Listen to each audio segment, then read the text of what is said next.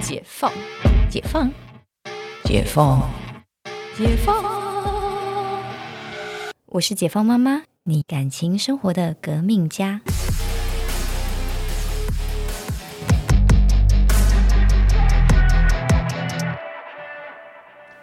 大家好，我是有一点点中年发福的陈教授。我是生完小孩，身材一点点走样的辛西亚同学。哎呦，这一哎集呦讲到就是婚后跟中年身材发福的话题。这个是要讨论到坦诚面对自己身材的问题嘛？你说衣服越买越大，裤子越买越松吗？本来的裤子就穿不下的一种概念，嗯，扣子少扣两颗，可是其实我们回头看我们结婚的时候的照片，的确也是有差。我大概现在应该有差五公斤吧，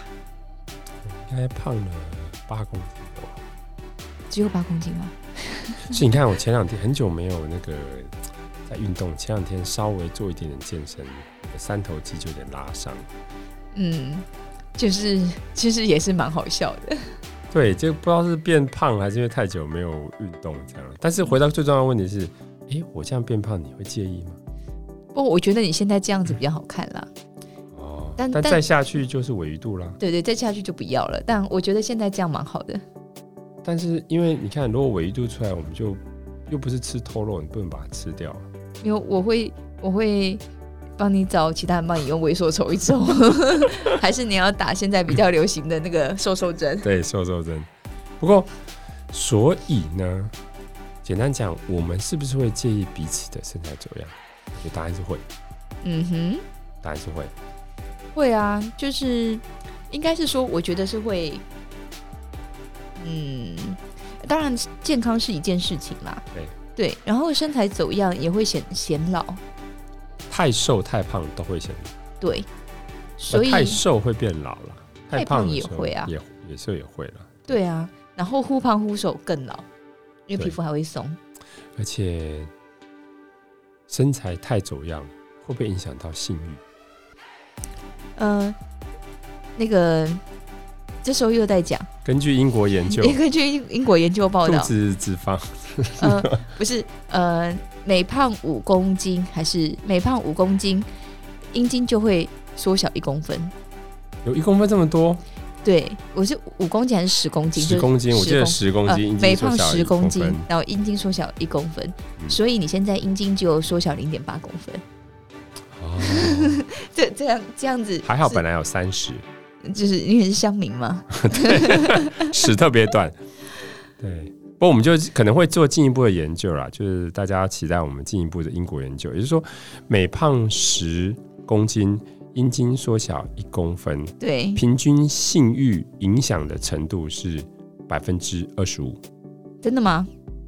后最后这这正个在进行的研究。哦，对，这叫性欲满足大调查。 OK，不过那个每胖十公斤，阴茎缩小一公分，我觉得可能有一点点根据，不管是生理上或视觉上的，因为你嗯肚子变大了，你就会低头看不到自己的鸡鸡，然后要要尿尿的时候发现找不到，你只用感觉去摸， 找一下你的鸡鸡在哪里才能对准。 这找不到太夸张，你又不是那个那个 T T C 有那个肥胖 人生、减重人生呐、我觉得两个人还是会有一个对彼此的期待啦。我们今天讲的是对彼此的期待嘛，对不对？嗯嗯嗯啊，如果说诶，我喜欢你瘦，就你变胖，当然是会影响不管你的关系或性欲都会。没有，但我觉得性欲是跟那个荷尔蒙有关呢、就说其实呃，性欲跟荷尔蒙有关是，就是你不是呃不是因为对方身材走样，而是我常常听到很多夫妻讲的就是呃我累了，体力不好了。然后，或者是因为就是可能那段时间，可能比如说届龄四十、四十多，那时候可能事业正忙正起飞，嗯哼，然后比如说、嗯呃，可能太久没有做爱，不知道怎么开始。嗯哼，这个我还蛮常听到，是不知道怎么开始，连帮对方脱衣服都觉得感觉有点改油， 就是婚前会帮你剥虾，结果婚后到那个时候连帮你脱衣服都懒了。这个中年危机的开始。对，所以性欲好像跟身材不一定是一个必要或直接的关系。没有所以如果如果是这样子，代表就是已经超过身材，已经超过了另一半的的的想要理想的样子嘛。那这时候如果胖成这样，你会叫我减肥吗？不，我不会让你胖成那样，就会先让你减肥。不一定啊，搞不好经过了一阵忙碌，不五会，年不后会我，再胖了二十公斤，我不会让你有 这一段，到你达放了一心。百分的境界我我不会让你有这一件事情，而且那样子的话，你可能就看不到鸡鸡了，不行。是有可能。对，所以在那之前，我就会扼杀在摇篮里，不会让你胖到这种程度。所以我们其实还是可以可以提倡这个减重啊，我的意思因为但是减减重但是还是蛮重要的对啦，但是就是要看一些健康的方法了，不管心理健康、生理健康都是要。那呃，不管是减重或者是一些手术方式处理，对减重，啊跟雕塑啦，对，应该是说减重当然不能胖到很离谱，嗯因为哼，胖到太离谱的话，那真的是需要一些药物来就是帮助你减重。嗯哼，就是大家口服或者是打那个瘦瘦针，其实因为其实效果还不错，不过最主要的，我觉得是，呃，如果是另外一半，我觉得最主要的是两个人要有共同的共识，嗯，你不能不能是说啊，不管怎么样，我我你胖到怎么样，我都爱你啊，然后结果就还是一样不喜欢， 嗯，不喜欢就是不不不喜欢胖的样子，我这样就是口是心非。嗯，对，两个人还是有共同的目标，就要沟通。最讨厌的是说啊，你根本就呃，就是说老公就是喜欢瘦的女生，啊一直跟你说啊，没关系，你胖到怎么样我都爱你，无所谓，然后正眼都不看你一眼，对啊，然后就去外面找身材好的小三，嗯所以这时候怎么办？嗯、呃你是说如果你好老婆。好，不要我们反过来，我讲男生 啊，哎、男生顶了一个尾鱼肚， 老婆维持的好，因为男生赚钱嘛，就很辛苦，那女生就维持的很好，老是老公顶一个尾鱼肚，老婆跟他说、啊、没关系啊，你就是事业成功就好啦，啊你再怎么胖我都爱你啊，没有啊？就然老后婆一眼都不看老公一眼，没有，然老后公就怎么是老婆就偷偷让她帮老公说：“哎、这我帮你准备的维他命，其实是减肥药。” 然后每天投药，然后老公自然而然就是因为吃不太下，然后就瘦下来了。哦然后再告诉你，再再告诉他说，其实我告诉你，这段时间你吃的维他命都是减肥药。没有，所以前提是这样，前提是这样，另外一半不应该用什么忽略或者是觉得讽刺的语言去对对方，就是还是帮他要买一个小一号的衣服，然后一天会到我换扣 子吗？对，一扣子一直崩开没，有就是那个呃激发他的羞耻激心。发羞耻心。我知道了，我回去帮你买 L 的衣服。 对，大概是这样。然后可能还是安排夫妻一起出去的场合，然后故意挑都是很瘦的人出来，但我我觉得这个不一定有用哎、激发羞耻心因啊。为那个激发羞耻心，那个是。因为你只是看而已，那个你在那看的时候，扣那个扣子崩掉，那个可能比较能够激发。啊不然就去找海边办 party 啊。男生总要穿泳衣吧？对，比如说老公以前身材很好，结果婚后胖到他的尾鱼肚在做爱的时候一直顶到，让他觉得很不爽。要怎么跟老公沟通？你要你要以你要我我以男生还是先这讲，我以渣男的观点来看对这对件对事情嘛，男生先用男生角度讲好，不能以渣男，渣男就说那我就找一个不介意我的人就好了，嗯这哼，是渣男的回答，嗯不能这样，嗯，要怎么样？好，我觉得分两类啦，嗯第一个就是我们刚好提到激将法，嗯，就帮他买激将法买小一号的衣服，买小一号的衣服，嗯然后可能跟他分享他身边人整形成功的经验，不管是整形手术或是吃药什么整形成功的经验，嗯然后他身边都充斥着，例如说很多人有很多种一六八的减肥法，或者是用瘦瘦针嘛，或者是用什么呃吃药啊，吃药的嗯之类，或者是只要健康的前前提之下，让他身边都充满了这些人。听到的都这些讯息，听听起家来里的要带杂他志放的嗯都是整带他去形减肥团体的感觉。法，他一定不会想去的啊、你你因为我们不是告诉他减肥团体，哎、我们我们有个聚会，你要不要一起来？就发现里面的人其实都瘦在减肥，都是减肥成功的人，讨论都是减肥的话题。家里的电视频道都是转到这类型，啊、对，潜移默化，嗯让他健觉康得二点零，健康二点零。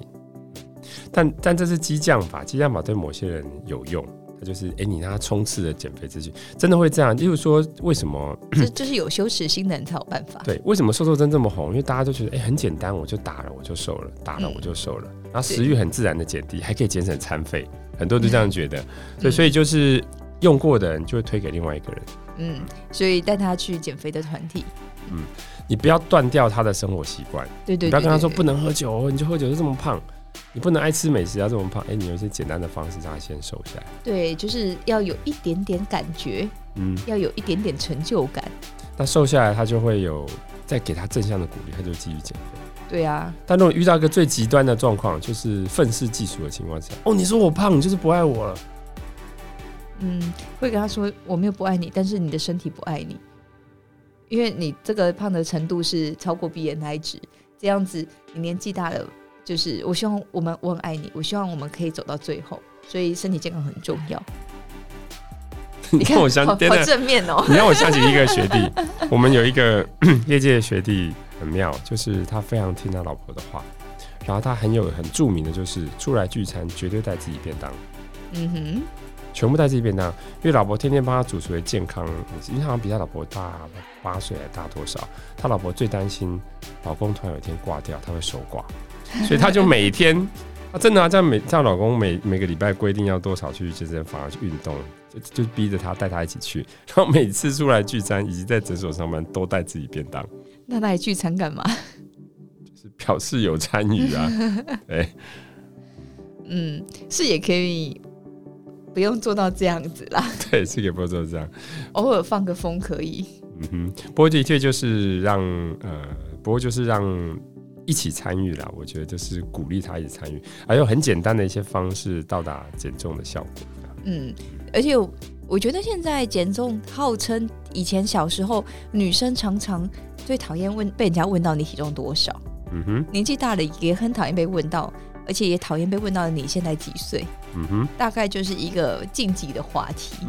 对对但不过现在都有一些安全的方式可以可以改进这些状况。对，而且现在我觉得也落在男生身上，就是体重这件事情，我觉得男生现在也真的也慢慢意识在抬头啦，嗯哼，就说那个像瘦瘦针啊这些使用的比例，男性也一直在提高。不过就是真的是你周边人，就是你活在这样子周边一个健康的环境，你比较容易到达减肥的状况。嗯，对对，所所以以健康如果很另重外一要半有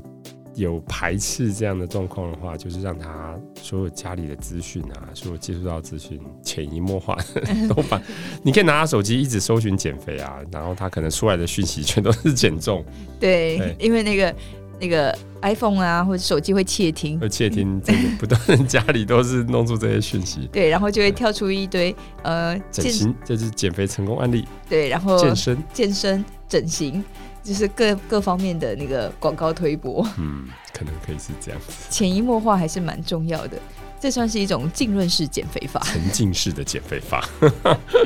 对。就是我们都在讲说沉浸式的游乐、沉浸式的玩乐，然后现在是沉浸式的减肥，然后让你真的就瘦下来了。让你心理、生理都得到健康。 好，我们这集差不多聊到这里，然后我们下一集要来问一些荒唐的事情，因为其实在，呃诊所端呢、我觉得诊所端的上班真的很有趣，就是除了每天的手术，这是一些比较 routine 的事情以外，最有趣的事情就是在呃咨询的时候，客人常会问出一些什么 的心理，我们是心里这样想啦，但不能这样跟客人说，或者是嗯、有时候在 table 上他在局部麻醉。在手术台上局局部麻醉，然后有时候客人为了不紧张，然后会跟医生聊天，也会常常问出一些很荒谬、很荒唐的问题。那我们下一集来分享一下，就是荒唐的问题集了。好啦，那我们这一集聊到这里，我们下次见。